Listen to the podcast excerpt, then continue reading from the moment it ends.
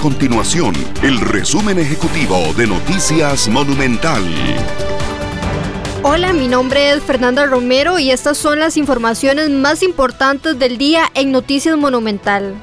Más de 52 mil nuevas personas que votarían por primera vez en las elecciones nacionales del 2022 no han realizado el trámite de solicitud de la cédula de identidad ante el Tribunal Supremo de Elecciones. La institución electoral recordó que todas las personas que cumplan 18 años en los próximos meses, incluso el mismo día de los comicios que será el 6 de febrero del 2022, deben hacer el trámite de solicitud para poder votar en las elecciones nacionales.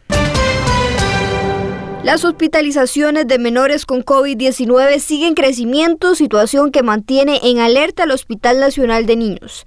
Los pediatras alertan que los menores hospitalizados por este virus están ingresando en una condición de gravedad.